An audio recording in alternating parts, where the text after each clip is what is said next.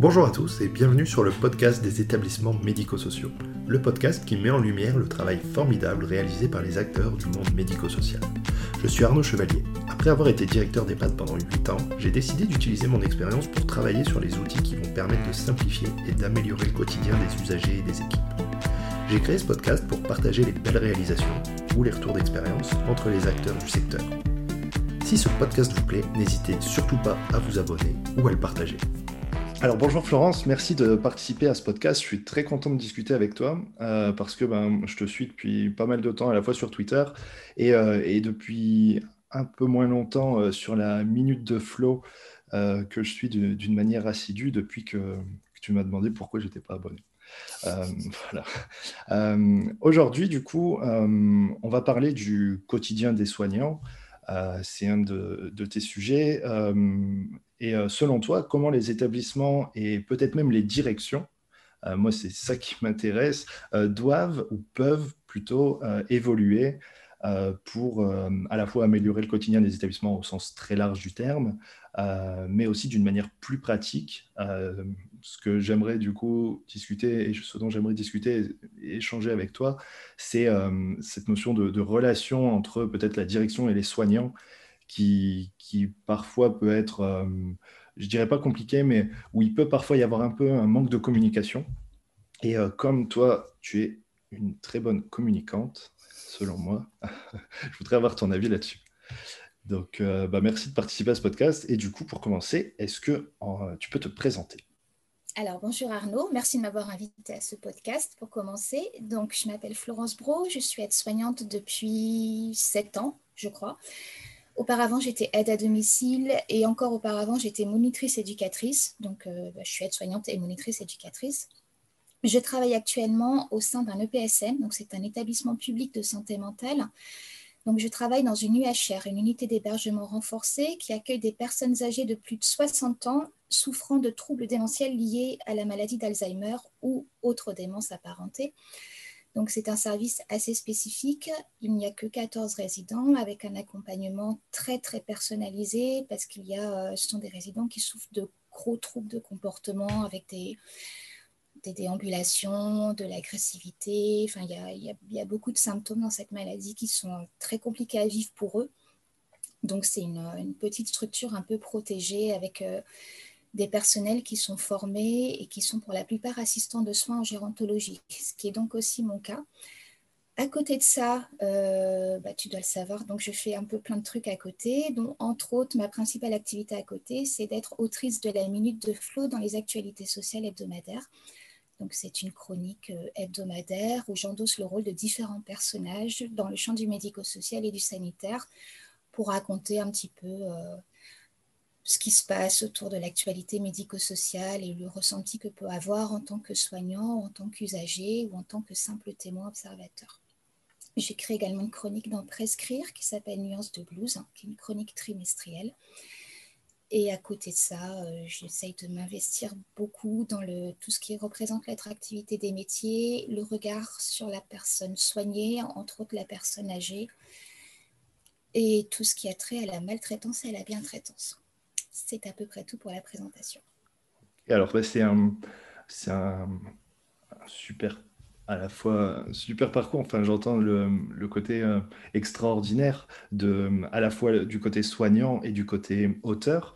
Euh, est-ce que tu peux nous dire comment, comment ça s'est fait en fait? Comment une aide-soignante, parce que tu étais déjà, euh, peut-être pas forcément aide-soignante à l'époque, mais peut-être monitrice, comment quelqu'un qui intervient dans le champ du, social ou du médico-social euh, enfin, est-ce que tu avais déjà cette appétence pour, euh, pour l'écriture, la communication, ou c'est venu après? Comment, ça s'est passé? L'appétence pour l'écriture, je l'ai toujours eue. Euh, j'étais super forte en rédaction quand j'étais à l'école. Et en fait, ça a vraiment commencé quand j'étais aide à domicile, donc j'avais pas de diplôme pour ça. Et à l'époque, c'était un peu l'émergence des blogs, dont un qui était juste après Dresseuse d'ours, qui était le blog d'une médecin généraliste qui racontait un petit peu son quotidien et ses réflexions personnelles aussi sur sa pratique. Et à l'époque, je me suis mis à lire plein de blogs comme ça, avec plein de métiers différents, donc des métiers du soin, puis d'autres métiers qui n'avaient rien à voir. Il y avait euh, une caissière, il y avait euh, une policière, enfin, un vétérinaire, il y avait plein de choses. Et en cherchant, je n'ai rien trouvé sur les aides à domicile. Et je me suis dit, c'est quand même bizarre parce qu'on est, on est super nombreuses en aide à domicile et pourquoi personne ne prend la parole pour raconter aussi notre métier Donc, en fait, j'ai commencé comme ça. J'ai ouvert un blog pour raconter un peu mon métier. Et petit à petit, ça a évolué. Je me suis inscrite sur Twitter, donc j'ai fait des rencontres via Twitter.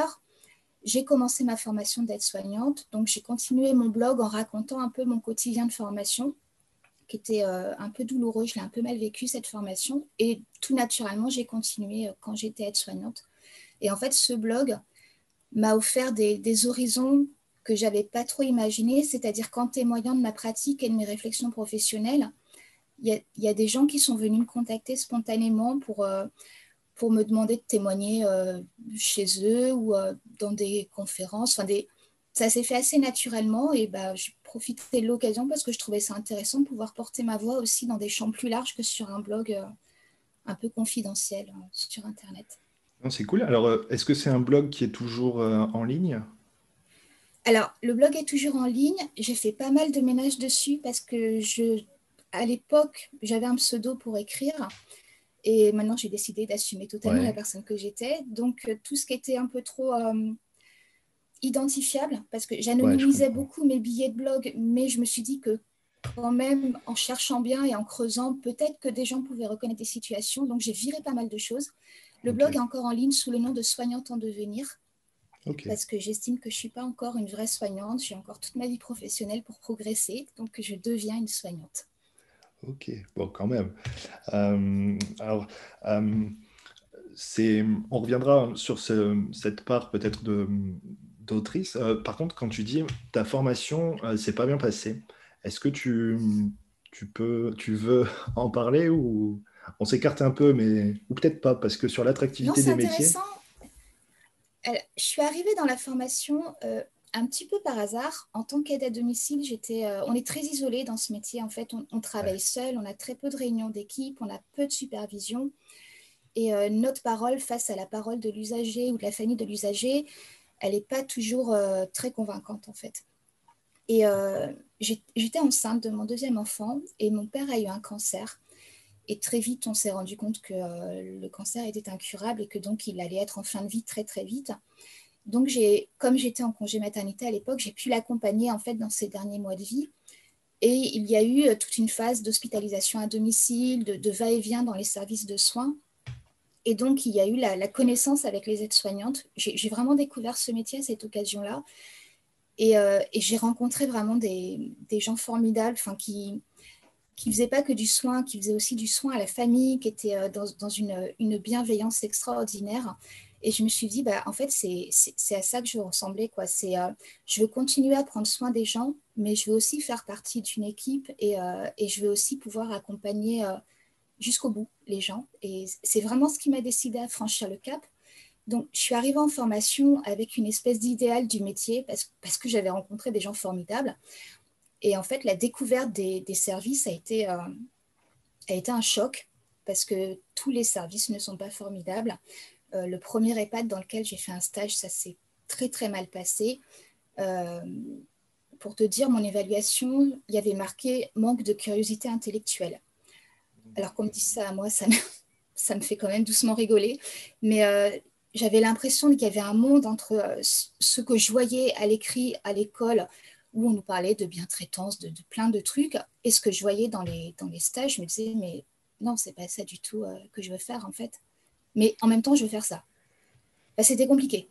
Ouais, non, mais je vois très bien ce que tu veux dire. La déclinaison de, de certains grands principes, euh, ouais, c'est parfois compliqué. Entre ce qu'on ce qu'on pense, ce qu'on dit, ce qu'on est censé voir, ce qu'on pense faire et ce qu'on fait en réalité, euh, ouais, il y a parfois un monde. Et c'est vrai que. Alors, ça pourrait être un autre sujet, hein, mais c'est vrai que déjà, pour moi, en EHPAD, alors, euh, il y a un problème souvent sur euh, l'intégration des nouveaux salariés, des nouveaux soignants, euh, voilà, au sens large, parce que c'est difficile et c'est vrai qu'il peut y avoir parfois une culture assez dure dans, ces, dans les équipes, en fait. L'intégration des stagiaires est un vrai problème également. Et avec les stagiaires, c'est peut-être encore pire, ouais on considère que voilà, il est de passage, voilà, hop, et puis que, et puis que, moi je trouve aussi il y a souvent ce, cercle vicieux de se dire, bah moi quand j'étais en stage, j'ai souvent entendu ça. Vous savez pas tout ce qu'on m'a fait, euh, du coup, euh, bon, moi je suis soft par rapport à. Je, pense qu'il y a un peu de ça aussi. Et en fait, on... après, je ne jette pas la pierre aux équipes, mais souvent, euh, en fait, le stagiaire, il n'est pas là pour nous faire gagner du temps. Il n'est pas là pour euh, nous aider à faire le toilette. Le stagiaire, un bon stagiaire, doit nous faire perdre du temps. Un stagiaire, on doit s'arrêter toutes les cinq minutes pour répondre à une question, pour reprendre un geste, pour reprendre une parole. Et, moi, quand j'encadre un stagiaire, je me dis, ben là, j'ai un stagiaire aujourd'hui, je vais aller moins vite que d'habitude parce qu'il ne va pas bosser à ma place. Je vais parfois le regarder bosser, lui dire que je suis en observation et après euh, reprendre avec lui la toilette, l'aide au repas. En fait, un stagiaire, pour moi, c'est ça, c'est un élève qui me fait perdre du temps pour que lui puisse en gagner après dans sa pratique professionnelle. Mais en EHPAD et dans d'autres services, on est tellement en effectif euh, minimum, réduit, que cet accompagnement, on n'a pas le temps de le faire ou on n'a pas forcément envie parce qu'il y a la fatigue, parce qu'il y a plein de choses. Et du coup, le stagiaire a beaucoup de mal à trouver sa place parce qu'il est là pour être apprenant et au final, on le considère déjà comme professionnel et on ne comprend pas que ce ne soit pas un bon professionnel. Bah, forcément mmh. que ce n'est pas un bon professionnel, il n'a pas encore appris. Ouais, carrément. Ça... Et, et, ce qui est terrible dans tout ça, au-delà de, de, ces situations qui sont difficiles, c'est que je pense que ça dissuade aussi beaucoup de personnes de se dire bon, bah, ok, si c'est comme ça, euh, si c'est comme ça, je m'en vais. Quoi. Euh, mmh.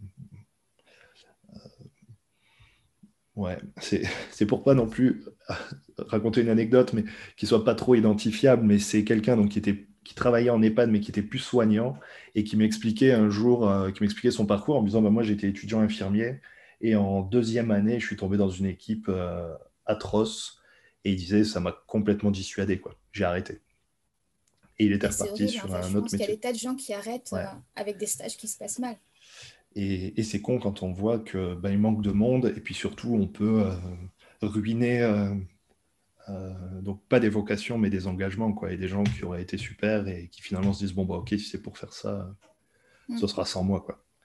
Et puis après on a une équipe qui du coup est en effectif réduit parce que ça marche aussi avec le CDD hein, qu'on va dissuader de, de rester. C'est un contrat dissuasif le CDD en fait. Ça donne pas envie de s'investir. Bah, il y a l'aspect, entre guillemets, peut-être euh, précaire du contrat et de se dire qu'il y a une fin et que, ouais, ok, je vais peut-être pas m'investir, mais il y a parfois aussi la manière dont les personnes peuvent être reçues et considérées comme un, comme je sais pas, comme, euh, comme un remplaçant, en fait. Tu vois, c'est vraiment ça, c'est un peu l'allusion euh, au foot de se dire, bon, voilà, toi, tu n'es pas un titulaire, tu es un remplaçant, du coup, tu comptes moins, en fait. bon. ouais. Euh, c'est un peu dommage. Alors, par contre, pour revenir sur ton parcours, ce que je trouve super intéressant, c'est que tu as vu euh, beaucoup de champs du médico-social entre euh, le domicile, entre. quand alors, quand tu étais monitrice, tu étais sur quel type d'établissement? Plutôt enfance J'ai pas exercé longtemps en tant que monitrice parce que j'ai été diplômée juste après, en fait, j'avais commencé à bosser pendant mes études dans une association qui, qui était pour les pilotes d'avion aveugles.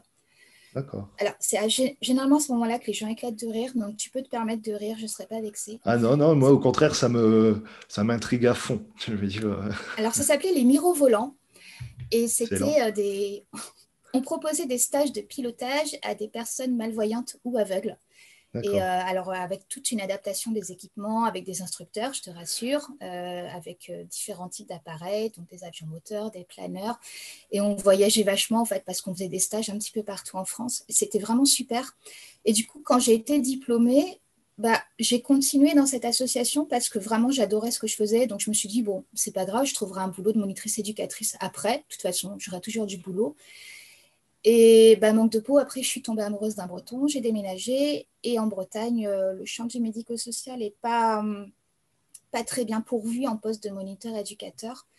Donc, j'ai réussi à faire quelques remplacements auprès des enfants atteints de déficience intellectuelle ainsi que des adolescents et des adultes. Mmh. Et après, j'ai plus trouvé de travail, j'étais enceinte, enfin c'était un peu voilà, c'était un peu compliqué et j'ai quand j'ai retrouvé du travail, c'était euh, à domicile auprès d'enfants et auprès de personnes âgées. Et là, je suis un petit peu tombée amoureuse de mon travail auprès des personnes âgées à domicile, donc j'ai continué euh, là-dedans. D'accord, ok. Euh, alors, est-ce que tu considères, ou est-ce qu'on peut considérer que tu es l'aide-soignante la plus célèbre du web. Et je dirais même en France, en fait. À ce point? Bah, Franchement, je réfléchis, tu vois, mais... Euh, ou en tout cas sur euh, l'exposition, sur euh, la communication et surtout sur la prise de parole, bah, moi, je vois que toi. Alors, il y en a plusieurs. Il y a avant moi, le blog d'aide-soignant que j'ai découvert en premier, c'était aide-soignant, donc ED, espace soignant, que je ne considère pas comme un aide-soignant le plus célèbre du web parce qu'il tweet sous pseudo depuis des années. Euh, il a des positions assez engagées et euh, avec lesquelles je ne suis pas forcément d'accord. En fait, même, je ne suis franchement pas d'accord la plupart du temps. Et ce qui me gêne un petit peu, c'est que euh, ça le regarde hein, qu'il soit sous pseudo. Moi, je l'ai été pendant des années, donc je comprends parfaitement cette politique. Mais euh, au bout d'un moment, quand on veut euh, parler pour les autres, il faut aussi donner son nom. Parce que c'est un petit peu. Euh, c'est pas un combat, enfin, c'est pas un combat de parler publiquement, mais au bout d'un moment, il faut assumer ce qu'on dit. C'est-à-dire que si moi, je décide de critiquer quelque chose, eh ben, je veux qu'on puisse me répondre publiquement parce que j'ai pris une parole publique. Donc, il est normal que je sois accessible publiquement. Donc, du coup, être soignant, c'est, euh, il est célèbre, mais pour d'autres raisons que les miennes. Ensuite, il y a Sosculd, qui est très, très présente sur les réseaux sociaux, euh, que tu dois connaître. Bah je non. Pense. Bah non. Voilà, mince. Pas. Alors, Sosculd, c'était une étudiante infirmière qui a arrêté ses études d'infirmière euh, parce que ça, ça, a été très compliqué. Donc, elle est aide-soignante et elle dessine. Et euh, j'ai découvert son blog parce qu'elle bah, mettait ses dessins en ligne, elle faisait des petites BD sur les aides-soignantes qui étaient vraiment géniales. Et elle a, euh, elle a beaucoup participé en fait à, à partager des expériences soignantes. Alors maintenant, c'est totalement reconverti. Elle a fait une école d'art et maintenant elle vit de son métier d'artiste. Mais elle est encore euh, très très bien identifiée parmi les aides-soignants. Elle a illustré entre autres le livre de Valérie Oslander qui s'appelle Omerta à l'hôpital, qui est un livre très très intéressant. Et donc elle en a fait une BD et euh, en plus, c'est une personne formidable, Soscul, donc euh, ça vaut vraiment le coup de la connaître parce que c'est une chouette nana. Et euh, enfin voilà, vraiment, elle est géniale. Il y a Caroline Fia qui est célèbre? Oui, oui, d'accord. Mais là, on est sur un schéma du coup un peu différent. Mais c'est vrai. Oui, mais du coup, elle est, voilà, elle, est, célèbre aussi. On a Alexis Bataille. Ouais. Qui, oui, que, avec qui j'ai fait un podcast et c'est vrai qu'il est, qui est super intéressant, qui est ultra dynamique et qui fait plein de trucs. Et c'est ça qui est fort, c'est qu'en peu de temps, il a déjà fait plein de trucs. Ah, il est, il est impressionnant. Il est vraiment. Euh, puis alors, il a, une, euh, il a une pensée qui est très différente de la mienne. En, fait, on se complète bien parce que lui, c'est plutôt le côté intello. En fait, moi, je suis plutôt le côté trash. Je fais des blagues à la con. On peut dire des gros mots dans le podcast? Ouais, ouais, ouais. Ouais, ok, ah c'est cool. Et euh, alors maintenant, il fait des études infirmières. Donc forcément, il est sorti de la filière aide-soignant mais je trouve qu'il a une réflexion euh, super intéressante. Et puis il y a Guillaume Gontard, avec qui tu as fait un podcast également. Aussi, et qui, euh, qui, fait partie d'une fédé. Mais tu vois, finalement, euh, voilà, c'est vrai que je mettais un peu à part l'aspect politique. Et, Guillaume, c'est pas de la politique, c'est une fédé, mais c'est vrai que voilà, il y a une, comment dire, une, organisation avec lui. Et... Mais c'est vrai qu'il est, est intéressant. Ce que tu ne sais pas, c'est que je fais partie de la même fédé, en fait. D'accord. Je suis adjointe à la communication au sein de la FNAS. Ah. En fait, je suis adjointe jusqu'à hier parce que je viens de démissionner de mon poste, donc euh, je ah suis plus adjointe. Mais en fait, j'étais aussi euh, bah, dans mes engagements professionnels, j'avais adhéré à la Fédé, j'avais intégré le bureau national de la Fédé. Et finalement, j'en pars parce que, bah, parce que ça ne correspond pas forcément à mes attentes euh, d'engagement professionnel. C'est pour moi un petit peu trop restrictif, en fait. Moi, je voudrais euh, moi, je suis quelqu'un qui bouge beaucoup, qui, voilà, quand je, quand je fais un truc, j'y vais à fond, à fond, à fond, jusqu'à me prendre le mur. Et, voilà. Et euh, bah, la FEDE, c'est une grosse organisation avec euh, des réunions, avec. Enfin, c'est ça me correspond un petit peu moins. Oui, et puis j'imagine, tu as des choix à faire aussi question de temps. Parce que ne serait-ce que la minute de flow, je vois que sur Twitter, tu dis tout le temps aïe, aïe, aïe, je suis à la bourre. et c'est clair que c'est un engagement difficile. Sais que tu vois, voilà, j'aimerais essayer de, euh, de, proposer aussi un contenu un peu écrit, un peu plus travaillé et tout ça. Et en fait, aujourd'hui, niveau temps, juste, j'y arrive pas. Quoi. Ben, j'ai des choix à faire. Là, euh, on crée un comité national professionnel. Donc, c'est vrai que je quitte la FNAS aussi pour pouvoir intégrer ce comité national professionnel qui est, est plus proche de mes aspirations parce que ça va vraiment parler du métier aide-soignant. Euh, et puis voilà, c'est comme tu dis, je, je, papillonne pas mal, je m'engage dans des tas de trucs et au bout d'un moment, il bah, faut faire des choix. Et mon travail d'écriture à côté, en fait, j'y tiens énormément. Et en effet, ça me demande du temps. C'est tous les week-ends. Et ben, en tant qu'aide-soignante, déjà, je travaille un week-end sur deux. Donc, il y a un week-end sur deux où c'est compliqué, en plus d'écrire une chronique. Mais j'y tiens. Et euh, c'est un exercice qui me fait beaucoup réfléchir et qui, en fait, qui, qui me fait m'intéresser à des tas de sujets auxquels je ne me serais pas forcément intéressée, mais qui, du coup, m'apprennent énormément. Donc, euh, c'est vraiment quelque chose que je tiens à garder. Oui, c'est clair, parce que tu abordes énormément de sujets, et c'est vrai que même si tu as un parcours qui permet d'avoir vu pas mal de choses, aujourd'hui, euh, si tu bosses en, UHR, tu es quand même bah, très centré sur euh, l'accompagnement euh, troubles cognitifs évolués en EHPAD, entre guillemets, même si c'est pas rattaché dans un EHPAD, mais voilà, c'est l'accompagnement des personnes âgées très dépendantes. et du coup, pour aller chercher l'inspiration, ça doit pas être évident pour je lis beaucoup en fait et je me documente pas mal. Euh, grâce à Internet, en fait, on a accès à énormément de témoignages en ligne, de rapports qui sont publiés gratuitement en ligne. Enfin, il y a l'Observatoire des inégalités, pour ça, c'est une mine euh, très précieuse. Et euh, ce qui fait que je passe beaucoup de temps à lire et je passe beaucoup de temps à dépenser tout l'argent que je reçois en, nouveaux livres. Mais ce c'est pas grave, j'ai plein de livres partout, c'est cool. Bon. c'est cool. Du coup, donc ouais, ce qui est, moi ce que je trouve super intéressant dans ce que tu fais, c'est que euh, ben, classiquement, euh, les, les aides-soignants, tu vois peut-être les infirmiers un peu moins, on les entend peut-être un peu plus, mais euh, les aides-soignants, ça représente énormément de personnes et finalement, ben, c'est un métier qui est peu représenté. Ce qui est cool, c'est qu'il y a une fédération qui existe, qui, avec Guillaume aussi, qui, qui communique, enfin qui, voilà. donc je pense que c'est bah, juste indispensable en fait hein, de pouvoir équilibrer équilibrer les discours et, puis voilà, et puis que, les soignants, les aides-soignants puissent s'exprimer. Euh, moi, ce que j'ai remarqué aussi, c'est peut-être qu'une impression et un ressenti, tu vois, c'est que les aides-soignants, d'une manière générale, euh, ils s'expriment peu.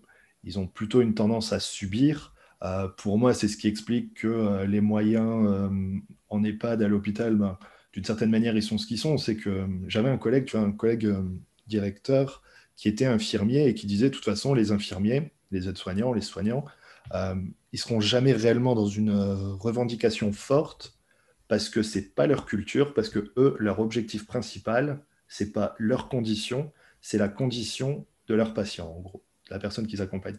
Et du coup, ils vont accompagner, accompagner, accompagner, euh, au dépend parfois de leur santé et de eux, leurs propres conditions, conditions de travail, conditions de vie. Et c'est ce qui fait, et moi qui, qui m'énerve un peu, tu vois, ou en tout cas qui rend, qui rend vraiment triste, se dire, ben, en fait, voilà, les choses, elles avancent très très lentement, euh, il y a un réel besoin et finalement, on n'y pourvoit pas réellement.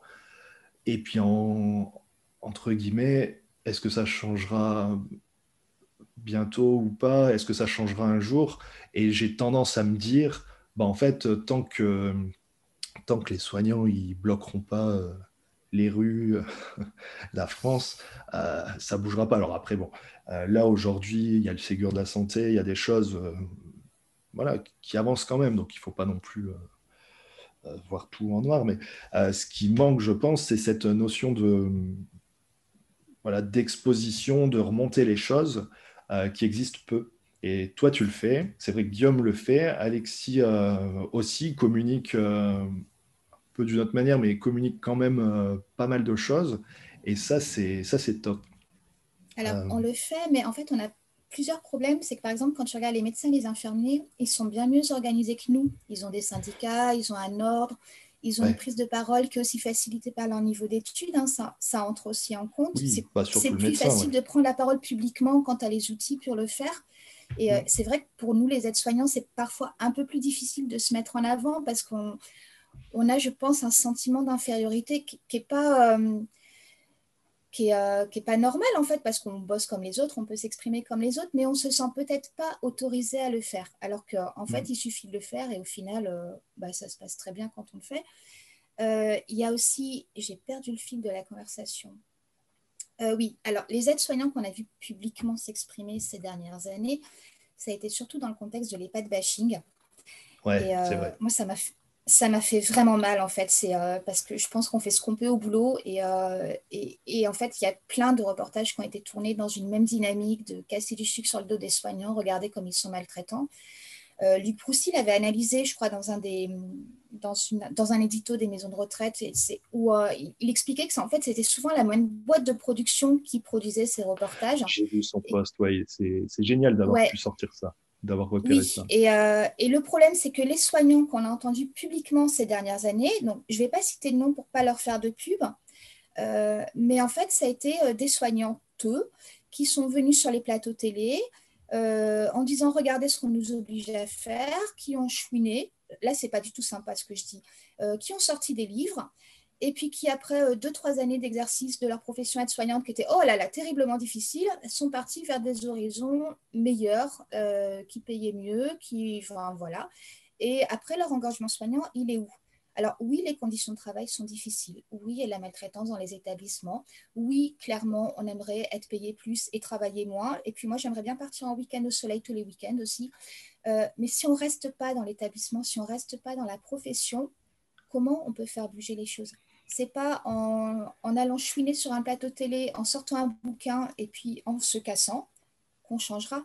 En fait, c'est pour changer, il faut le faire de l'intérieur. Et le problème, c'est qu'on a beaucoup entendu ces soignants-là qui sont venus dénigrer leur profession, qui sont venus dénigrer un peu tout ce qu'ils faisaient. Alors, comment est-ce qu'on peut avoir envie de prendre la parole publiquement et de s'investir dans un métier quand la seule image qu'on en a, c'est ce dénigrement permanent? Ouais, bah, je te rejoins. J'irai aussi sur euh, l'aspect où la plupart des, à la fois des reportages, mais aussi même des témoignages, euh, ils allaient aussi dans le sens où on n'allait pas de bashing général, mais on a le sur-EHPAD bashing euh, des groupes privés lucratifs, qui sont ce qu'ils sont. Et voilà, après, c'est clair que c'est un grand débat. Mais, mais d'un point de vue médiatique, il y a quand même une facilité à aller leur taper dessus et, et une généralisation derrière de, de, tout le monde. Quoi. Alors que finalement, c'est des établissements qui représentent un quart de, du secteur médico-social et qui ne sont pas, ah oui, pas énorme, généralisés. Quoi. Voilà, et mm. puis et puis, puis moi, je ne suis pas persuadé que ce soit les plus maltraitants parce que du coup, ils sont ultra hum, contrôlés et, ils savent qu'au moindre faux pas, ils vont euh, se faire, ça va être terrible pour eux. Hum, mais c'est vrai, c'est vrai que ouais, la communication, elle est toujours, euh, toujours dans, dans le mauvais sens et c'est ça qui est, qui est énervant.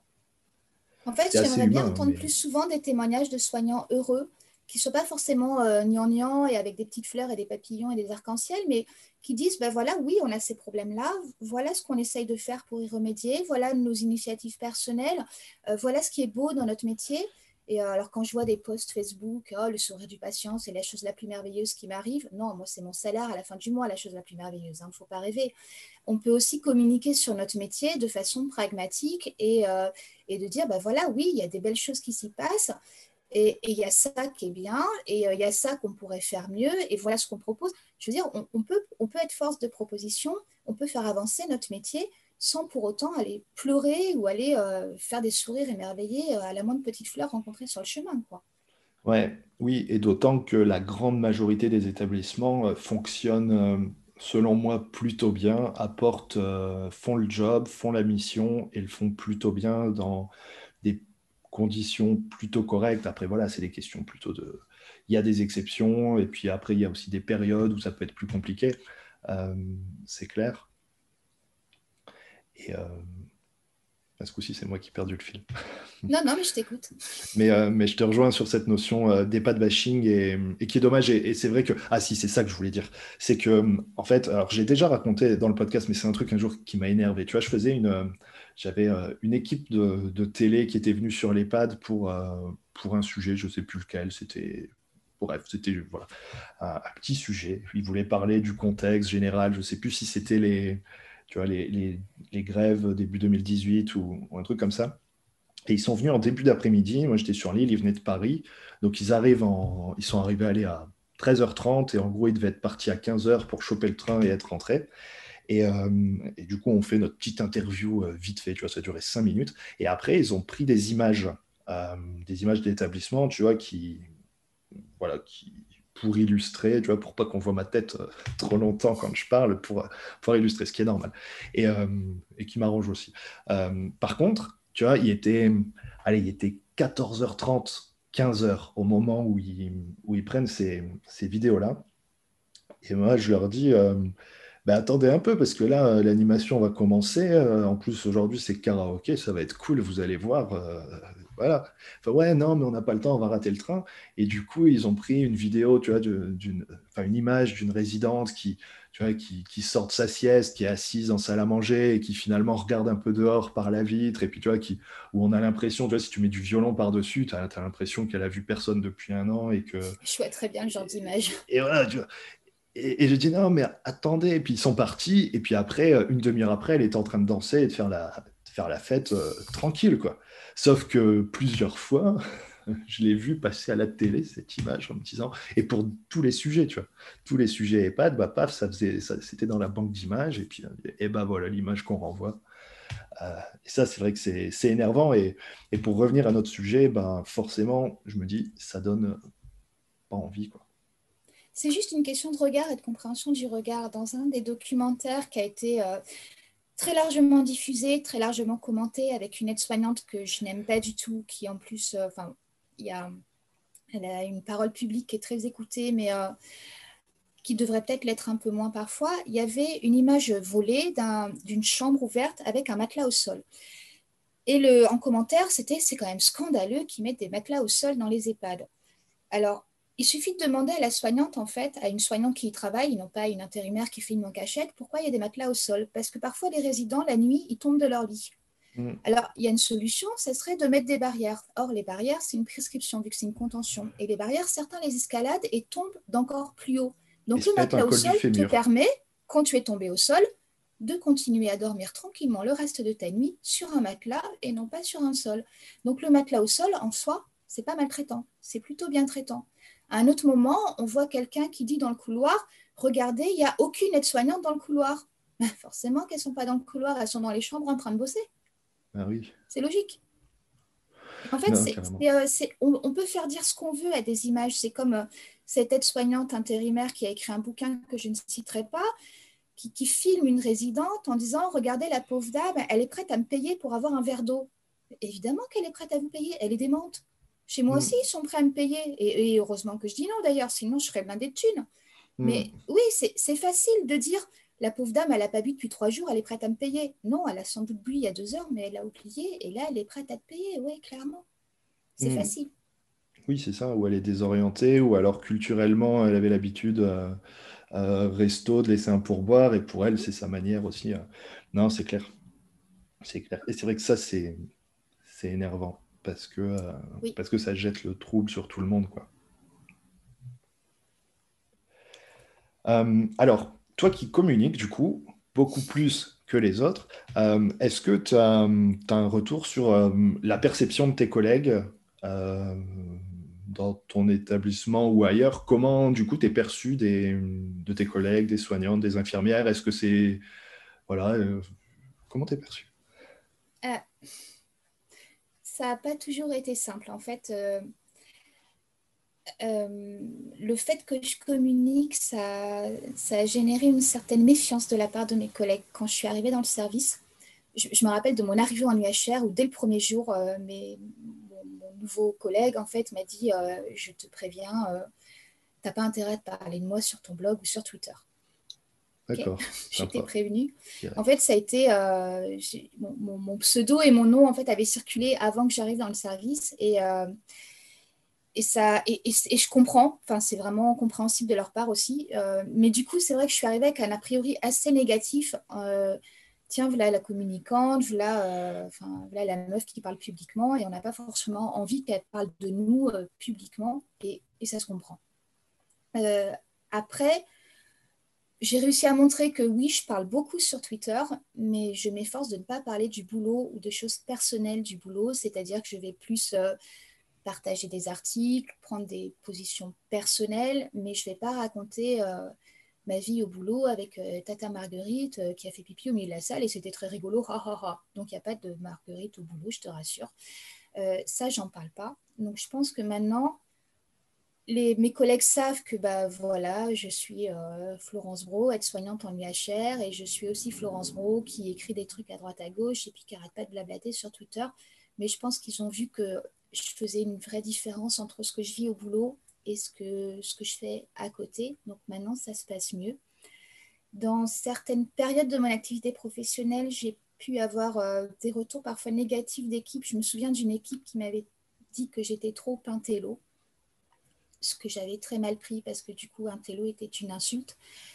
Et, et, en fait, maintenant, je vois que mes collègues, euh, enfin, pas en joue, mais euh, me disent encore que je suis un télo, mais me le disent gentiment. Et, euh, et, en fait, parfois, quand je place un mot un peu perché, parce que je ne me rends pas forcément compte, parce que bah, je parle comme ça, et en fait, je les vois sourire et je dis oui, bon, ça va, désolé. Mais, et en fait, maintenant, ça nous fait rire. C'est ce qui était un défaut pour certains est devenu euh, un trait de ma personnalité pour d'autres. Et c'est là où je me dis, eh ben, dans ce service et dans cette équipe, je me sens bien. Ouais, je comprends. Et c'est super important. Mm. Ok. Ah, du coup, alors la question, euh, tu te sens bien et je pense que c'est la base euh, pour parler d'attractivité et de reconnaissance pour toi, puisque c'est un des sujets vraiment d'actualité, hein, la question là de, l'attractivité du métier, au-delà de la reconnaissance, mais déjà juste l'attractivité. Euh, qu'est-ce que tu en penses avec et même sans Covid en fait? Pourquoi, pourquoi le métier il n'est pas attrayant? Qu'est-ce qu'on, euh, enfin, Pourquoi il ne serait pas attrayant? Qu'est-ce qu'on pourrait faire? Alors, je vais te donner un exemple tout bête. Il y a, euh, je ne sais pas si tu connais, j'imagine que oui, ressentez-vous. Ouais. ouais. Ils m'ont invité à. Ils sont très très sympas. Ils m'ont invité à un colloque euh, à Poitiers cette année. Donc c'était un, c'était un web euh, un web plateau télé. Donc on était plusieurs autour de, la table. C'était euh, c'était très sympa. Et le, premier reportage qu'ils ont diffusé, c'était un petit film qui avait été fait par le CINERPA, il me semble, justement pour relancer un peu l'attractivité du métier. Et donc, ce petit film, c'est un film de communication, euh, montrait une jeune femme. J'arrivais pas vraiment à identifier si c'était une aide-soignante ou un agent de soins. Enfin, visiblement, c'était une soignante. Et elle, euh, elle discutait avec une, dame âgée, puisque ça se passait en EHPAD. Et en fait, elle était sur un banc au soleil. On voyait des petites abeilles, des papillons, des hmm. fleurs. Je vois bien le genre. Euh, et, ce film, il faut le voir, il est, fabuleux. Et, euh, et donc, la, vieille dame voulait un peu la caser avec son petit-fils ou avec je sais plus qui. Puis alors, elle papotait sur le banc. C'était deux copines, quoi. Franchement, euh, c'était super cool. Et, et, à côté de ça, il y a eu, par exemple, la diffusion d'une campagne de publicité de l'ARS de Bretagne où on montrait une aide-soignante avec une vieille dame. Alors, je ne sais plus, je crois qu'elle s'appelait Odette ou Paulette. Et puis, l'aide-soignante était à côté d'elle. La vieille dame était super souriante et euh, super contente d'être vieille. Et euh, sa copine soignante, elle était super contente d'être là. Et puis, elle se tenait euh, par le cou, je ne sais pas par où. Et l'ARS disait Machine et bidule sont super complices. Ou un truc comme ça. Et en fait, c'est cette image qu'on donne des soignants à chaque fois. Tu tapes aide-soignante sur Google, par exemple. Tu, peux faire l'expérience, c'est super rapide. Tu mets aide-soignante sur Google et tu vas dans Google Images. Et tu vas voir toujours la même petite mamie impeccablement avec son brushing et sa petite chemise à fleurs dans son ah, mais Oui. C'est toujours la même dame. Et à côté d'elle, il y a... Ah, t'es occupé, pardon. Non, ça va, ça va. Et à côté d'elle, il y a toujours une, une gentille aide-soignante, incroyablement jeune et belle et souriante, qui est super proche et puis qui lui tient la main, qui lui donne à manger. Enfin, ouais, non, mais je vois très bien. soignante que cette image de euh, la, gentille fille à qui s'occupe de la gentille vieille dame. Et c'est merveilleux. Et le sourire du patient nous suffit. Et à la limite, si on pouvait être payé en sourire, ça serait même super. Hmm. Et tu arrives dans le métier, et ben c'est pas ça du tout en fait. C'est pas du tout le temps de t'asseoir sur le banc avec la vieille dame au milieu des petits papillons, hein, parce que tu as, 18 toilettes à faire. quoi. Donc, euh, tu t'assieras euh, peut-être cet après-midi avec ta grand-mère si elle est encore en vie. quoi. Mais certainement pas avec la résidente. Et pour te faire insulter, il faut le dire aussi. Ouais, ouais, parce que tu arrives déjà, tu te fais insulter. Parce que, bah, euh, franchement, les personnes âgées qui vivent en institution, faut pas rêver, hein, c'est pas forcément un choix de leur part. Donc, la soignante qui vient à 7 h du matin, allez, madame, faut se lever, clairement, on n'a pas envie de lui dire des amabilités, quoi. Euh, y a, la réalité du métier, c'est pas le jardin, c'est bah, tout ce qui a trait à la personne âgée en institution qui n'a pas choisi d'être là. Donc, ce n'est pas le monde merveilleux, le monde merveilleux de Candy, quoi. C'est c'est dur, un EHPAD. C'est, euh, moi, je m'en fiche, j'y travaille, je peux démissionner si je veux, mais la personne âgée qui vit en EHPAD, elle ne peut pas démissionner. Elle, elle, elle reste là. Donc, c'est un environnement qui est difficile. Donc, c'est un métier, du coup, qui est difficile. Et le problème de l'attractivité du métier, c'est qu'on nous présente le métier d'aide-soignante comme quelque chose de merveilleux où on va être là pour aider les gens et ça sera magnifique. Ben non, en fait, c'est un métier qui est difficile. Moi, j'aime ce métier parce qu'il est difficile et, parce que je me sens utile dans ce métier et je me dis, ouais, là, vraiment, je me sens bien, mais il faut pas rêver, quoi. Je ne vis pas dans un environnement bucolique avec des petites abeilles qui volaient autour de moi. Et je pense qu'il y a un vrai problème d'attractivité à partir du moment où on ment aux personnes, où on leur dit, venez faire aide-soignante, vous verrez, c'est merveilleux. Ben non. Il ne faut pas non plus leur dire, euh, c'est un sale boulot mais il faut aussi leur montrer la vraie réalité du métier, leur dire que ouais, ça va être difficile, mais c'est un beau métier parce qu'il y aura ça et ça et ça, mais clairement, il faut dire la vérité. Ouais, tu as raison. En fait, c'est, on se trompe, euh, on se trompe euh, d'angle. En fait, euh, la vraie question du métier, c'est pas, voilà, c'est pas passer des moments merveilleux avec des personnes âgées pleines de sagesse qui vont, qui vont partager leur vécu et tout ça. Par contre, c'est de se dire que c'est un réel sentiment d'utilité. Et c'est ce que tu disais aussi euh, euh, bah, au début, de se dire, en fait, voilà, tu sens l'utilité, tout ce qu'il y a à faire aussi. Et l'importance d'être présent, d'être là et de, travailler dans un contexte qui, enfin voilà, qui, va être difficile, mais difficile dans le sens de, bah, on est sur la personne âgée dépendante, voire très dépendante, les troubles cognitifs. En gros, tout est réuni pour que ce soit ultra compliqué un peu en mode mission impossible. Mais ce qui est intéressant, c'est que du coup, il y a un super challenge. Et quand il y a des belles choses qui se passent, bah, c'est d'autant plus gratifiant parce que, ben voilà, quand tu as, je sais pas, une personne qui, qui tous les jours est, euh, par exemple, pas, dans le refus de soins, euh, qui est angoissée, qui est anxieuse, et ben finalement, en adaptant un accompagnement, en réfléchissant en équipe et finalement en abordant peut-être une, stratégie qui va permettre d'apaiser les choses et de faire en sorte que, ben voilà, que ça se passe mieux, eh ben, c'est une euh, super victoire. En fait, être soignante, c'est euh, souvent vu euh, comme un métier manuel, parce qu'on travaille avec nos mains, c'est notre principal outil de travail. Et en fait, moi, j'y vois un métier intellectuel, et c'est pas, pas pour gavauder, hein, mais c'est. en fait, on est tout le temps dans la réflexion. C'est dès le matin, dès la première chambre dans laquelle je vais entrer, ça va être réfléchir à comment faire en sorte que la personne qui est là dans ce lit, qui, ne me reconnaît pas là en ce moment, accepte de me suivre dans le soin et comment faire en sorte que cette personne puisse passer une bonne journée, en fait. Et c'est ça, un accompagnement à la toilette, un accompagnement au repas, un accompagnement à une promenade. Hein, si j'ai le temps, je veux bien, on va aller m'asseoir sur un banc, il n'y a pas de problème.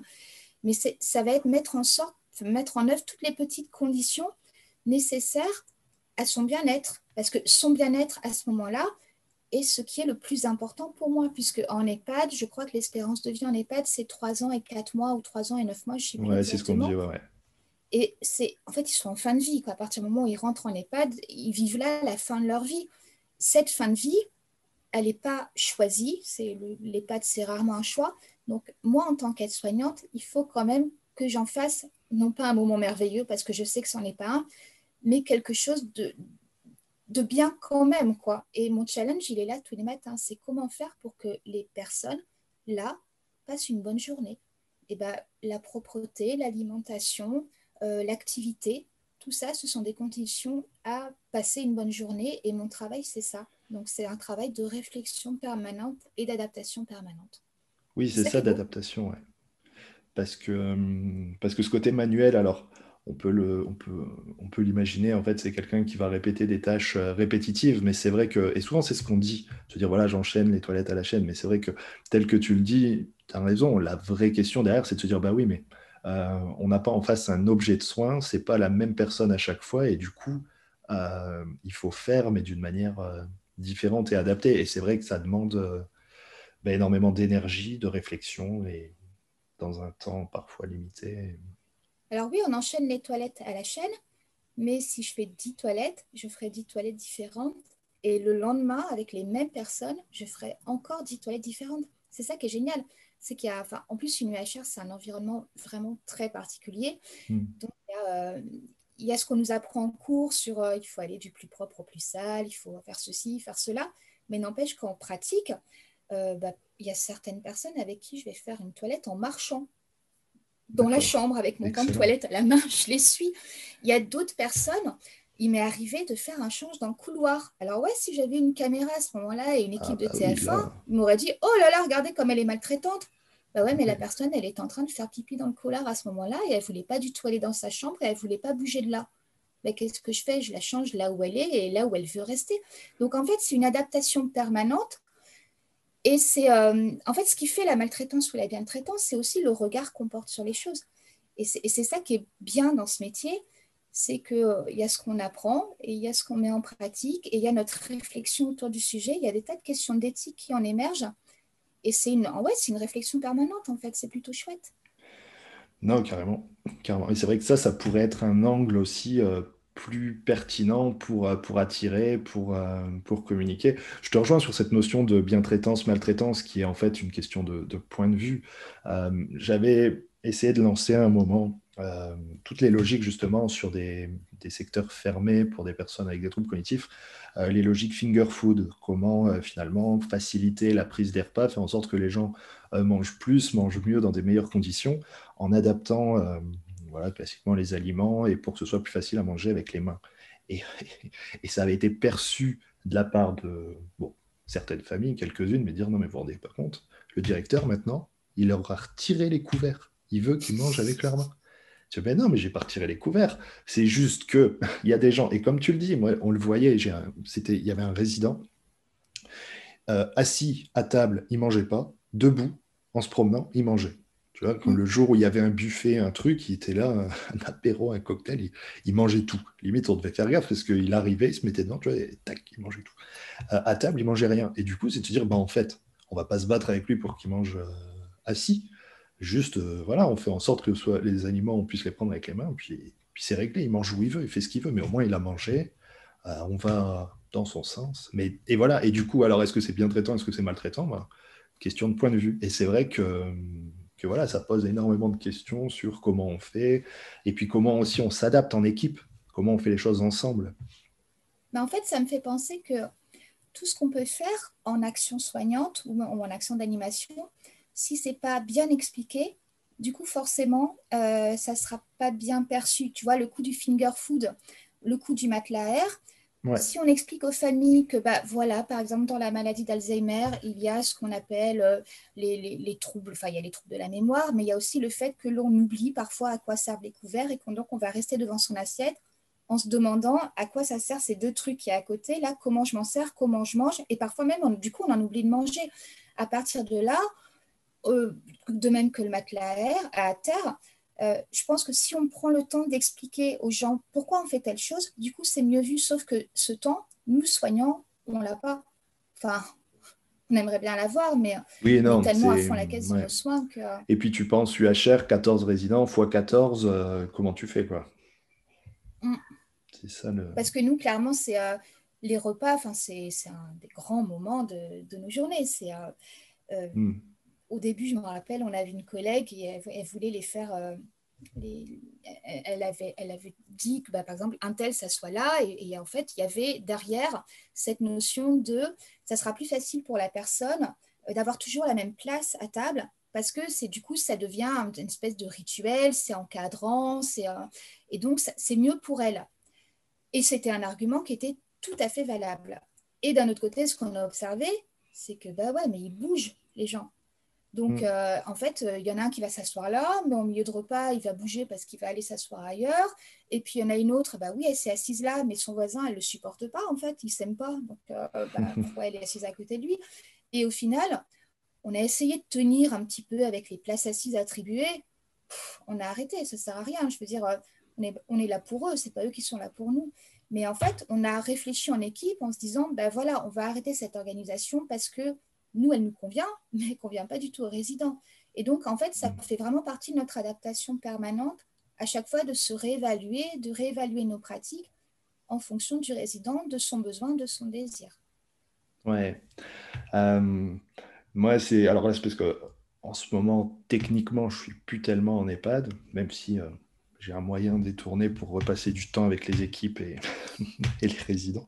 Mais, euh, mais c'est un truc, moi, c'est ce qui m'a passionné, en fait. C'est ce côté-là de se dire quelle solution on va pouvoir mettre en place? Comment on va pouvoir imaginer un truc, un petit système avec les moyens du bord pour gérer, ce, pour gérer ces situations-là qui, avec les troubles cognitifs ou autres, sont les plus compliquées et, euh, faire ça en équipe. Quoi. Ce sentiment de, de, travail en équipe, moi je trouve que c'est ça qui est passionnant aussi.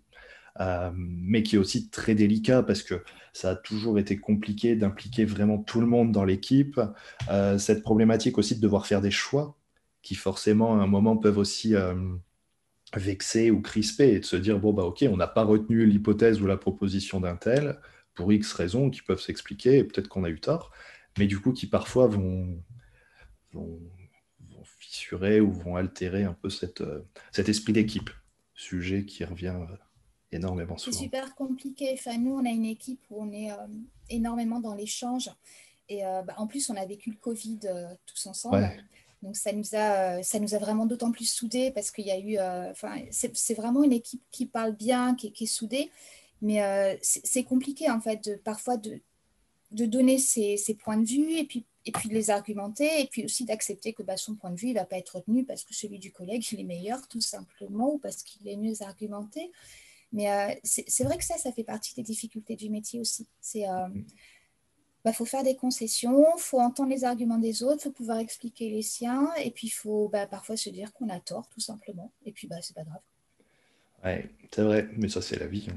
Et, euh, et, par contre, je pense qu'il est intéressant, et c'est cette formation d'assistant de soins en géranto qui, que je trouve vraiment géniale et qui, selon moi, permet aussi de euh, d'élargir un peu cette notion de, de, réflexion, en fait. Parce qu'en gros, euh, sur les personne atteinte de troubles cognitifs, en gros, il n'y a pas le choix. Il faut, on peut pas, on peut pas juste appliquer une habitude, un protocole. Il faut vraiment euh, s'adapter. Oui, voilà. Sinon, c'est, sinon c'est vraiment le conflit en fait.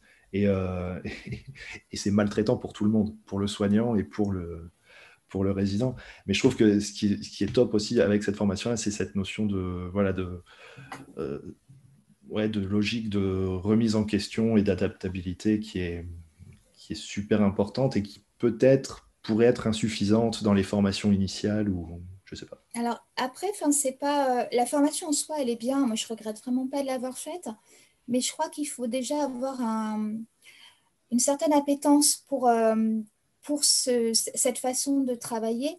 C'est-à-dire que euh, c'est pas quelque chose qui va nous changer. C'est soit on est prêt à travailler de cette façon et la formation va venir nous conforter dans nos choix, mais si on n'est pas prêt, la formation ne nous servira à rien parce qu'on on n'est pas tous faits pour aller bosser en UHR. De même, moi, je ne suis pas faite pour aller bosser en hôpital général. Par exemple, je ne me verrais pas du tout dans un service euh, de chirurgie ou de diabéto. Enfin, je ne suis pas assez technique pour ça. Moi, ce que mm. j'aime dans mon métier, c'est euh, euh, la relation, c'est le, le, fait que les personnes restent longtemps. En fait, moi, j'ai besoin de connaître les gens. Enfin, J'aime cette façon de travailler, mais parce que je sens que voilà, c'est là où je suis le plus à l'aise professionnellement.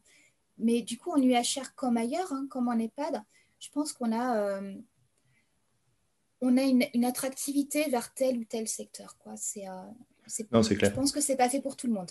Et puis c'est alors c'est un thème à la mode, mais c'est la question de, du savoir-être oui, mais de même qu'il y a un savoir-être en diabète ou en chirurgie, hein, clairement. Oui, mais que euh, je ne me sens pas euh, prête à aller travailler dans ces services-là. Je vois ce que tu veux dire. Euh, alors, je te propose de passer à... Attends, je grignote en même temps, j'ai Vas-y, vas-y, vas-y, vas-y. Comme ça, je Parce que ça va faire du bruit dans le micro. Ça marche on coupera pas, hein, comme ça c'est plus spontané, tu sais, c'est bien. Euh, du coup, parce que le sujet, moi, là on a déjà énormément parlé, mais le sujet du, podcast tel, que je le voyais, puisque euh, tu es l'aide-soignante qui, communique et qui a pas peur de, dire les choses, comme je pense que ma modeste audience est composée d'une majorité de directeurs, directrices et de futurs directeurs, directrices, je ne vais pas tourner la question en disant qu'est-ce que tu penses des directeurs? Parce que ce serait. non, mais il y en a des bien. Hein. il y en a quelques-uns, oui. Euh, euh, par contre, c'est enfin, un peu cette question-là, mais c'est de dire plutôt comment les directions, selon toi, euh, peuvent améliorer les choses. Qu'est-ce que tu attends des équipes de direction? Ça pourrait être aussi une question, tu vois, c'est un peu sur la logique du, sketch des, des, inconnus, de dire bah, c'est quoi la différence entre un bon directeur et un moins bon directeur? Est-ce que tu cernes la question?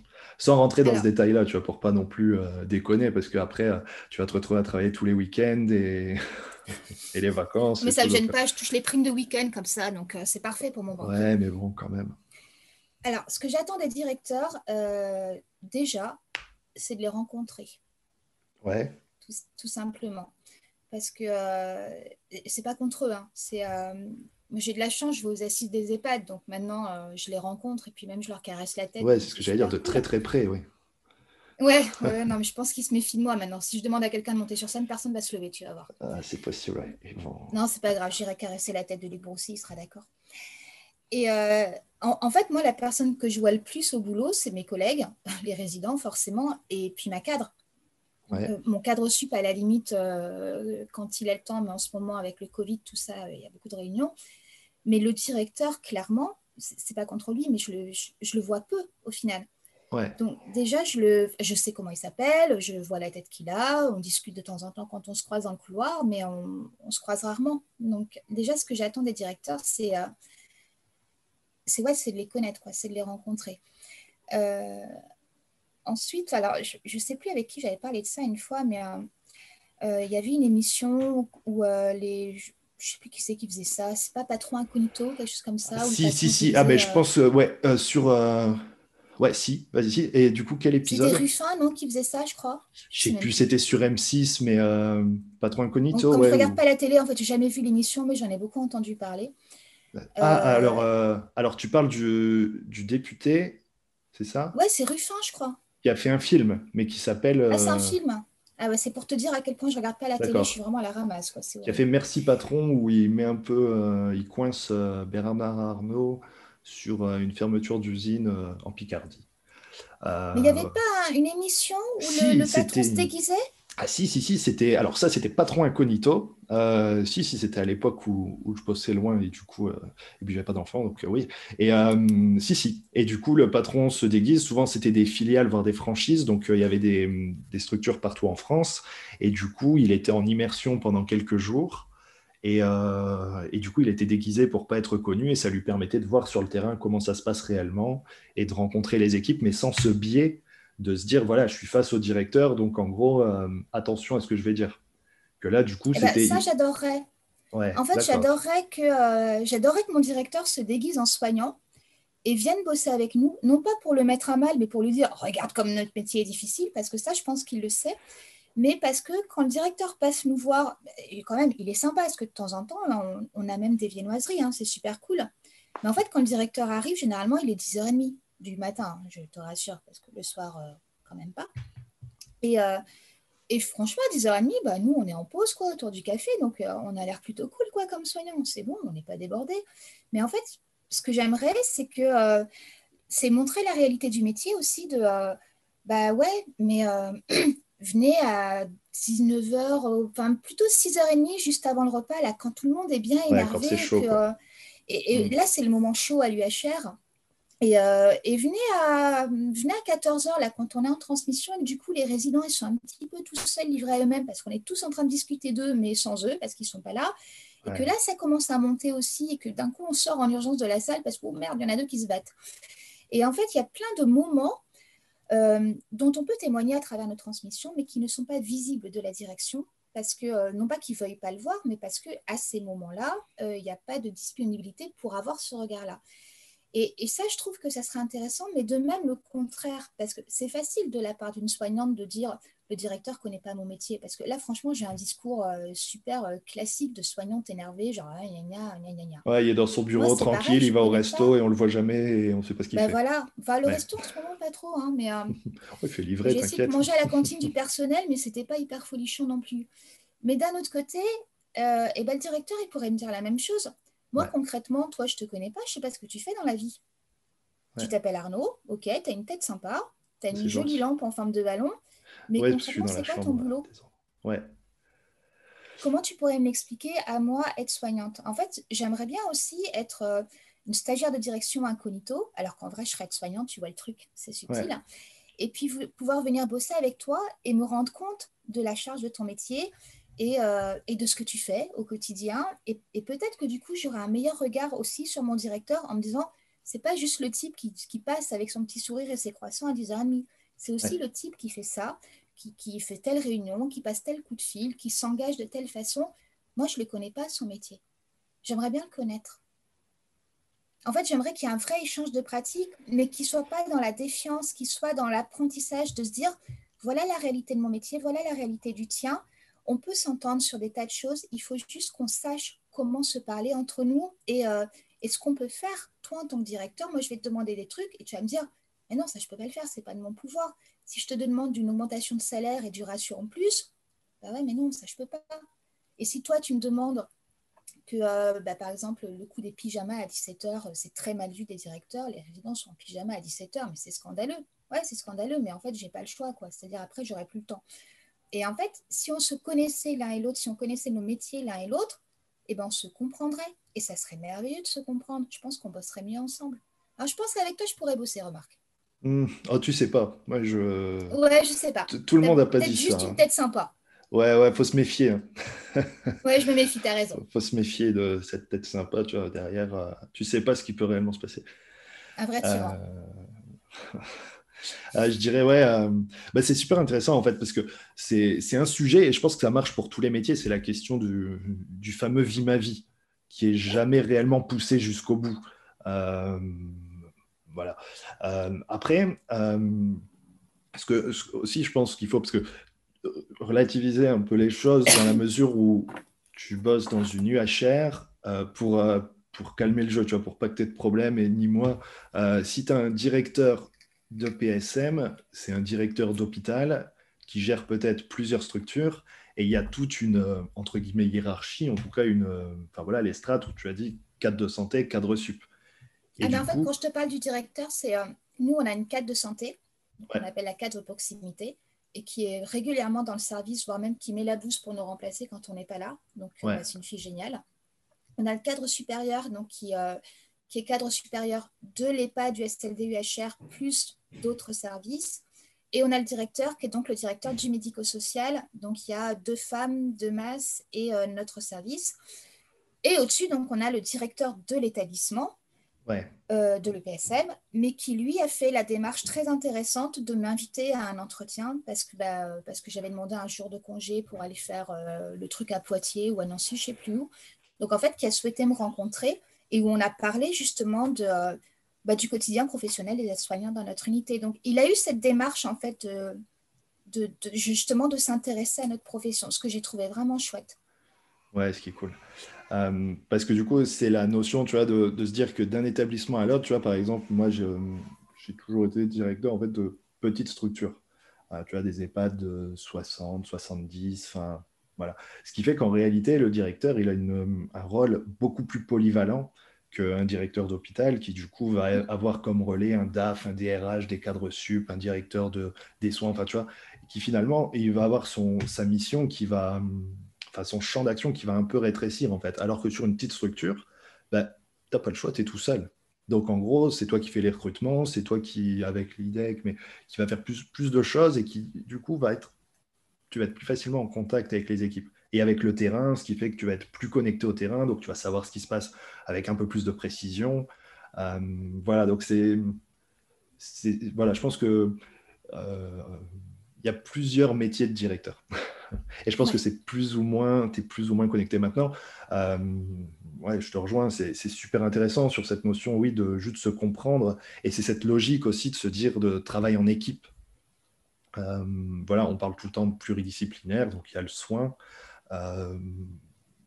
et, mais il n'y a pas que le soin en réalité. C'est vraiment une équipe. Tu vois, sans la logistique, sans la restauration, ça ne marche pas. quoi. c'est aussi important en fait.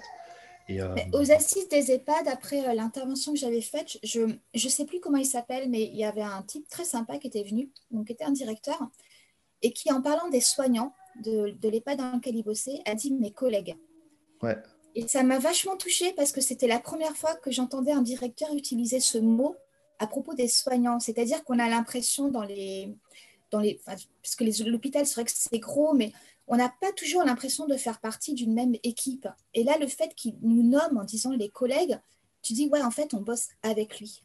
On bosse pas à côté ou contre lui. C'est les collègues, c'est on fait partie d'un tout, d'une même équipe et on a un but commun. Et à partir du moment où j'entends ce vocabulaire dans la bouche d'un directeur ou dans la bouche d'un soignant, c'est euh, un soignant qui parle de son directeur en disant mon collègue, c'est très rare, hein, mais je trouverais ça formidable qu'on puisse enfin s'autoriser à parler comme ça, parce qu'avant tout, on est collègues.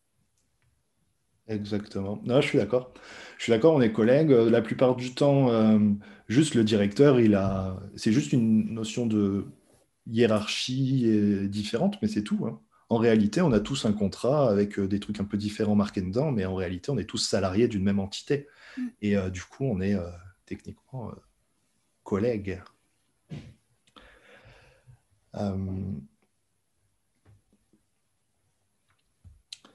Donc euh, oui, donc euh, ce, que, ce, qui est important, et, euh, selon toi, du coup, c'est cette logique de, de présence qui, pourrait, qui pourrait déjà changer pas mal de choses. Du coup, t'attends pas de remède miracle ça n'existe pas, les, les, remèdes miracles, en fait. Je parle de présence, mais je parle aussi de, euh, enfin d'écoute, mais là c'est facile hein, de parler d'écoute et de soutien, mais euh, on parlait tout à l'heure de la prise en compte de la parole soignante. Euh, là, avec le contexte Covid, ça a été compliqué parce qu'il y a eu des tas de recommandations, de protocoles, tout ça. Et je ne sais pas si, si on a pris soin de s'écouter les uns les autres. C'est-à-dire qu'il y, a eu, il y a eu des gros clivages entre les, les aidants et les directions. Enfin, là, ça a été toute cette année là a été très compliquée, je trouvais, où il y a vraiment une défiance qui s'est installée, puis une espèce de, ouais, de clivage vraiment entre des, groupes de personnes, présidents, aidants, soignants, direction. Euh, et, il y avait des tas de protocoles qui sortaient, et en fait, on se demandait, là je vais parler pour moi, donc je me demandais à titre personnel, euh, qui, qui décidait de ces protocoles?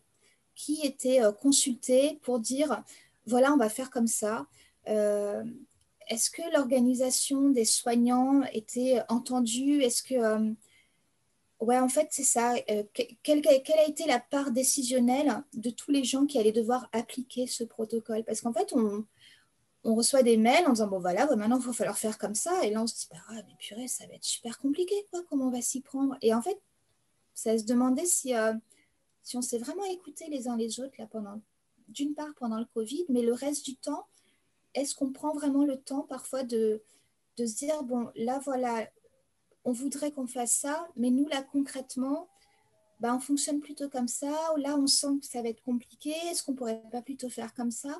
En fait, il y, a pas mal de comités qui existent pour, euh, pour que les soignants puissent prendre la parole, mais dans le quotidien du travail, euh, il y a les conseils de service, hein, il y a des choses qui existent, mais euh, c'est quand même assez rare par rapport au temps soignant qu'on passe sur place.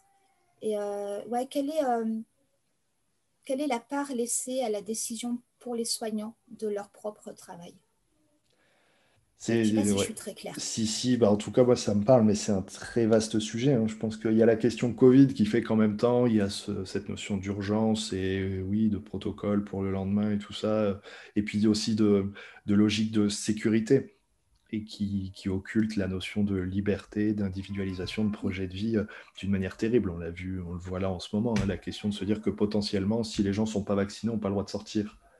Ça veut dire qu'on a mis en place un passeport vaccinal juste pour les personnes âgées. Donc on est dans de l'enfermement et de la discrimination. Donc ça va à l'encontre de tout ce qu'on dit, tout ce qu'on veut faire habituellement. Euh, donc là, on peut, on peut se, poser, euh, se poser des questions. Maintenant, d'une manière plus pratique, je pense que ça rejoint un peu ce que, ce que tu dis quand tu dis est-ce que le directeur il est présent, mais c'est aussi est-ce que du coup on peut se parler? Est-ce qu'on a le temps de se parler? Est-ce qu'on a les moments pour se parler? Et est-ce que quand on se parle, on s'écoute vraiment? Et c'est ça cette difficulté euh, de temps. Et est-ce qu'on ose se parler? Et est-ce qu'on ose? Là, c'est facile pour moi. C'est un podcast. Euh, je ne travaille pas sous ta direction. Donc, à la limite, je peux dire un peu ce que je veux. Visio, donc encore ouais, voilà, c'est protection en mais... plus ce que je dis quand, je vais caresser les têtes des gens aux assises des EHPAD ou ce que je dis un petit peu publiquement partout, est-ce que, euh, est que j'oserais le dire face à mon, à mon directeur? Je ne sais pas, en fait. J'ai une parole assez libre, même avec le directeur qui, une fois, m'a même dit que j'étais assez irrévérencieuse.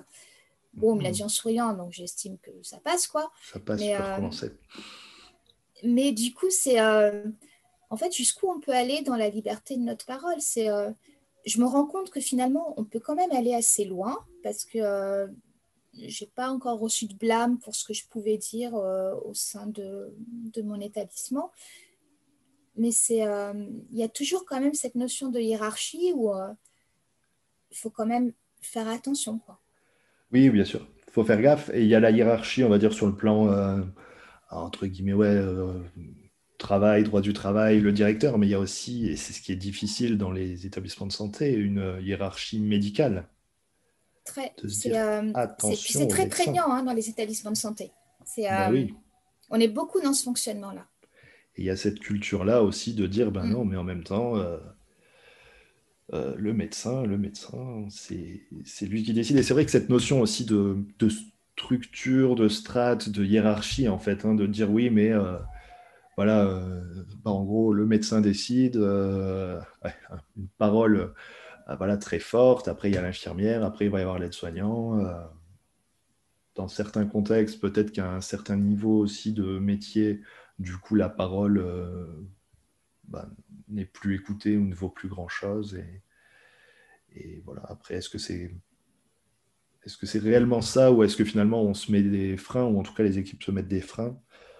Je ne sais pas trop, mais c'est vrai que je pense qu'on se met des freins. Euh, clairement, on s'en met nous-mêmes, mais il y a ce que tu dis dans la hiérarchie, c'est que du point de vue des soins, là, je ne prends pas l'exemple des, des, ASH, en fait, qui à l'hôpital n'ont pas un rôle soignant, mais vraiment un rôle d'hôtellerie, ce qui peut être différent dans les EHPAD. Du coup, au niveau des soins, l'aide-soignant est tout en bas de la hiérarchie.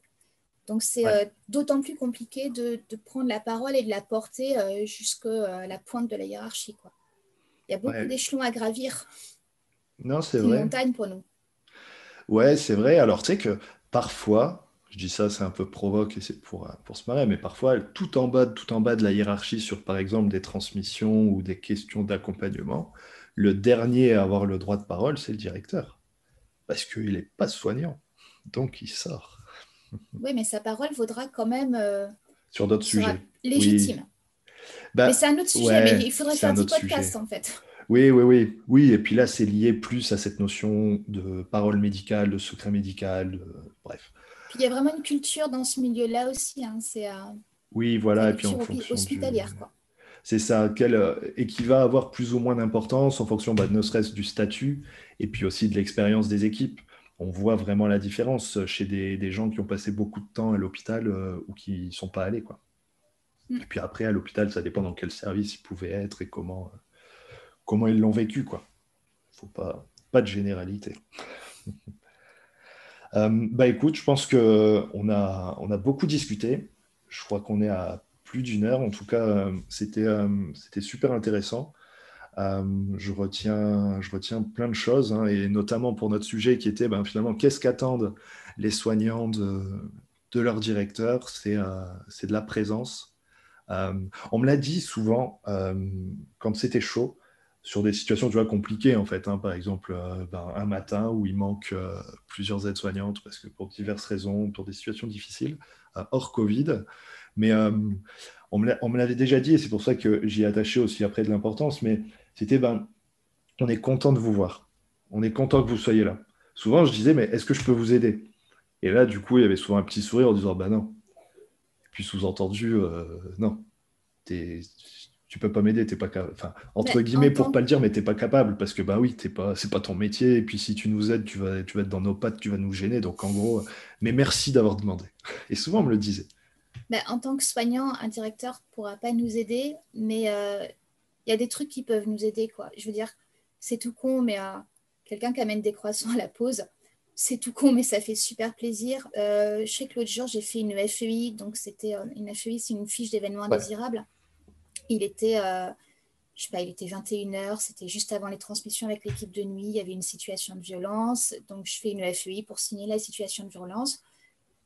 Pas de bol, c'était mon directeur d'établissement qui était de garde, en fait, ce soir-là. Il a appelé dans le service. Alors, sur le coup, tout le monde se tait, ça fait flipper, mon Dieu, qu'est-ce qui se passe?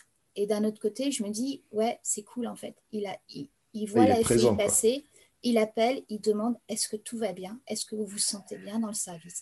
Et rien que ça, ben, franchement, ça m'a vraiment touché quoi. Et je me dis, parfois, le directeur, eh ben, juste ça. Tu vois, ce temps de présence, en fait, c'est ça. Ça peut être juste, voilà, j'ai pas le temps de vous aider ou je ne sais pas vous aider parce que je ne suis pas soignant, je ne sais pas comment faire. Mais sachez que je suis là, je suis pas loin, j'appelle, euh, j'amène des croissants ou euh, je fais le café. Si vous êtes à la bourre, bah, je peux peut-être préparer le café pour les résidents, beurrer les tartines. Euh, passer un coup de serpillère, c'est tout quoi. Hein. Mais il y a des tas de choses qu'on peut faire qui ne sont pas soignantes, mais qui nous, nous soulagent. Et voilà, juste un petit coup de fil, bah, ça aide. quoi. Ouais, non, c'est une question. C'est vrai que c'est plus sur le principe, mais c'est un effet, euh, un effet fort. Et finalement, je trouve que, tu vois, c'est presque une bonne pratique de, de management, en fait. Euh, se dire que c'est comme ça qu'on va mettre, qu'on va permettre plus de, de, cohésion, plus de motivation, plus de d'implication, et de se dire, ok, euh, on est dans le même bateau, on rame ensemble, et, et c'est bien chouette. voilà, on rame ensemble. Ça, c'est c'est chouette, en fait, de pouvoir se dire voilà, pour prendre la métaphore du bateau, tu as ceux qui rament, tu as ceux qui ont le gouvernail, tu as, ceux qui s'occupent des voiles, mais chacun fait quelque chose. Et, si, si un rameur flanche, eh ben, euh, on peut toujours trouver un moyen de l'aider. Quoi. on propose un café ou on prend la rame à sa place pendant cinq minutes, mais euh, il y a toujours moyen euh, d'aider. Mais de même que nous, les soignants, je ne vois pas trop ce qu'on peut faire pour aider le directeur, mais mais je pense qu'on peut faire des trucs aussi. En fait, je pense qu'on peut tous s'entraider. Au lieu de demander toujours aux directions et aux cadres de venir nous aider, peut-être que nous aussi, on peut se dire bah, qu'est-ce qu'on peut faire, nous, pour aider la direction ou nous, pour aider euh, les cadres? Ça va dans les deux sens, la notion d'aide. Et, euh, et, je pense que si on avait tous cette, euh, culture bienveillante de se dire aidons-nous les uns les autres, en fait, tout simplement, eh ben, on, comprendrait mieux qu'on est tous dans le même bateau, qu'on est là pour bosser ensemble, qu'on n'est pas là pour bosser les uns contre les autres et que et voilà, ça peut être super sympa de bosser tous ensemble. Ouais, non, mais c'est cool. Ben c'est, faut garder ça comme mot de la fin, je pense. Là, on est très très bien. Et j'espère que pour euh, surtout les directeurs, ils le font déjà, mais les étudiants qui écoutent et peuvent euh, être allés jusqu'au bout et se dire ça, c'est à retenir et à tester. ok. Euh, bah écoute, merci beaucoup et puis bah à bientôt. Bah vous assistez des EHPAD. Ouais, j'étais pas là, mais j'ai raté quelque chose. On m'en a tellement parlé. non, mais j'essaierai de faire un truc bien cette année aussi. Fais gaffe, parce que si tu mets plus de niveau chaque année. Euh, euh... non, mais attends, le top niveau pour moi, c'est Corinne Maziero au, César quand même. Là, je, je, je, suis pas aussi audacieuse qu'elle, mais je me dis, elle a passé la barre très haut quand même. Donc j'ai encore de la marge, tu vois. Ouais, ouais, ouais. Non, euh, non mais là, je vais me faire virer si je fais ça. Ouais, fais gaffe. J'ai une marge de manœuvre entre les deux. ouais, mais attention à la surenchère. non, mais pas forcément plus, mais faire mieux. Toujours mieux. Je réfléchis. Ça marche. Merci Florence, à bientôt. Et je t'en prie. Salut. Voilà, c'est fini pour aujourd'hui. J'espère que cet épisode vous a plu et qu'il vous inspirera. Pour ne pas manquer les prochains épisodes, n'hésitez pas à vous abonner au podcast sur votre plateforme d'écoute pour recevoir des notifications lors des nouvelles publications. De même, n'hésitez surtout pas à me laisser un commentaire sur les plateformes ou les réseaux sociaux comme LinkedIn ou Twitter. Passez une bonne semaine et à bientôt sur le podcast des établissements médico-sociaux.